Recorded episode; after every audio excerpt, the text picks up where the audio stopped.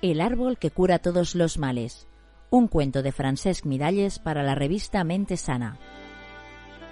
Pese a recibir su nombre de un aguerrido shogun, el joven Tokokawa empezó a padecer dolores por todo el cuerpo que ya no le abandonarían.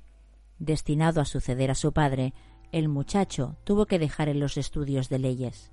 Pasaba el día en la cama, mirando con melancolía el paso del tiempo por la ventana. Desde que aquella extraña debilidad se había apoderado de él, los mejores médicos de la corte lo habían examinado, llegando siempre a la misma conclusión. El chico no tiene nada. Como Tokokawa no mejoraba, el padre hizo traer de tierras lejanas a dos curanderos, pero tampoco ellos supieron dar con el remedio. No se observaba enfermedad alguna, dijo el primero. Tiene que ser una dolencia del alma, dictaminó el segundo. Lo mejor es que se medite día y noche, por si encuentra en una vida pasada el mal que lo consume. Cuando el magistrado fue a ver a su hijo, lo halló tan agotado que no logró que se incorporara para meditar. Ya se hacía la idea de que su único hijo iba a morir cuando el cocinero real llamó a su puerta con una noticia que encendió en él una débil esperanza.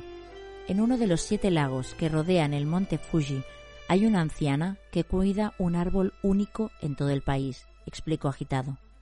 Se dice que da un raro fruto que cura todas las enfermedades. El magistrado organizó sin más demora un carro para llevar a su hijo hasta allí. Cuando las nieves del monte Fuji empezaron a vislumbrarse en el horizonte, Tokokawa estiró la cabeza fuera del carro y dijo Es un consuelo ver la montaña sagrada antes de morir. No morirás, repuso su padre. Todos cuentan que ese fruto prodigioso cura todos los males.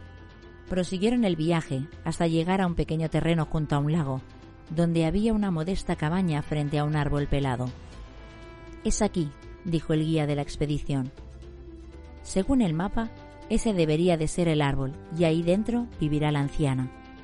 Imposible, se enfureció el magistrado. Tiene que haber un error. De ese árbol no cuelga un solo fruto.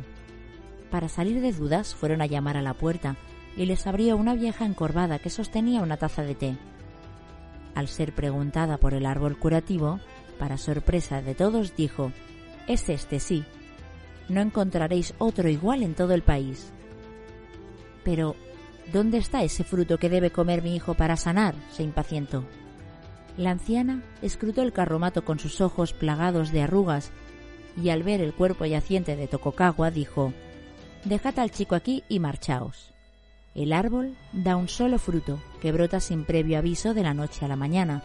Hay que comerlo entonces, porque se marchita con la misma rapidez que ha crecido. Vuestro hijo debe esperar aquí el momento oportuno. Finalmente, el magistrado entregó el muchacho a la anciana, junto con diez monedas para costear su manutención, y se marchó cabizbajo a atender sus obligaciones en la corte. Aquella noche, Tokugawa tuvo un sueño largo y profundo. Al despertarse, la silueta del árbol pelado se dibujaba en su ventana. Sal de la cama y ve a montar guardia bajo el árbol, le ordenó la anciana. Necesita la compañía humana para animarse a dar su fruto. El joven estaba tan sorprendido que sin darse cuenta se levantó y se vistió para hacer lo que le pedían. Luego ocupó un sencillo asiento que ella había colocado bajo el ramaje. Te traeré té y un poco de arroz. Vas a estar cada mañana aquí hasta que una noche el árbol te dé lo que has venido a buscar. En su primera guardia, Tokokawa sintió que le dolía todo el cuerpo, pero había demasiado en juego para abandonar, así que resistió hasta el mediodía y luego se metió en la cama. El día siguiente estuvo bajo el árbol hasta bien entrada la tarde, y al otro las estrellas salieron sin que se hubieran movido de allí. Mientras esperaba que el misterioso fruto despertara, el joven disfrutaba del aire fresco, de las bandadas de pájaros y de la luz cambiante sobre el monte Fuji. Pasaron los días y las noches hasta que una mañana la anciana lo despertó con estas palabras. Creo que el fruto está listo. Tokokawa saltó de la cama con el vigor de un tigre y salió disparado de la casa.